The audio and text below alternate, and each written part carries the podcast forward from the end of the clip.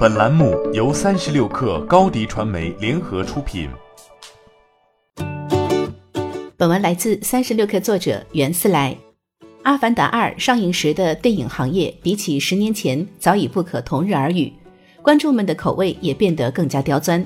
第一部空前的成功或许难以复制。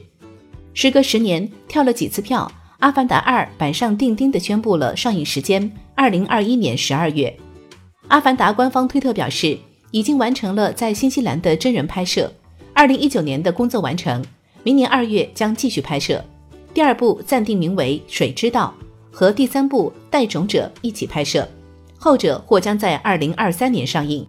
自二零零九年以全球累计二十七点八八亿美元打破影史纪录后，观众就在翘首以待《阿凡达》第二部的上映，但没想到一等就是十二年。跳票已经成为《阿凡达》续集的惯例。二零零九年第一部横扫票房后，卡梅隆就说需要三年时间来拍摄续集，此后就开始溜粉的征途。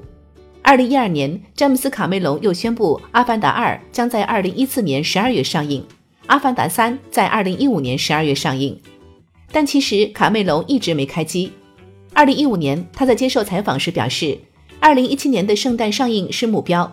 至少我们现在是这么对外宣布的，剧本还在写作中，不过也快写完了，技术问题都解决了，舞台、基础设施这些都已准备好了，所以我们真的已经准备好明年一开始就开拍了。到二零一六年四月，卡梅隆宣布《阿凡达》续集将不止三部，而是四部，还给了一个上映时间表：二零一八年、二零二零年、二零二二年和二零二三年，同样是圣诞档上映。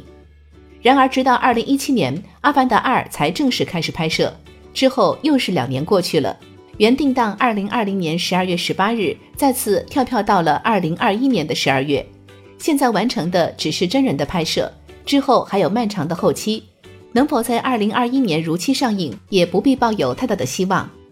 在《阿凡达》颠覆了观影体验后，这十年间发生了太多的事：三 D 电影成为主流，漫威崛起。《复仇者联盟四》打破了《阿凡达》的记录，成为了影史票房最高的电影。《阿凡达》女主角也因为《银河护卫队》的 Zoe 角色为人熟知。亚马逊、Netflix 扶持流媒体走上风口，甚至有取代传统好莱坞制片厂的架势。就在《阿凡达》不断跳票期间，卡梅隆还监制了一部动画片《阿丽塔：战斗天使》，但表现平平。《阿凡达二》上映时的电影行业，比起十年前早已不可同日而语。观众的口味也变得更加刁钻。第一部空前的成功或许难以复制。当然，卡梅隆可以说是票房保障。泰坦尼克号和阿凡达都遇到难产，但双双打破了票房纪录。复仇者联盟四结束后，已经没有什么让全球观众都趋之若鹜的大片。阿凡达二或许将再次点燃观影的热潮。欢迎添加小小客微信：xs 三六 kr。加入克星学院，每周一封独家商业内参，终身学习社群，和大咖聊风口、谈创业，和上万课友交流学习。高迪传媒，我们制造影响力。商务合作，请关注新浪微博高迪传媒。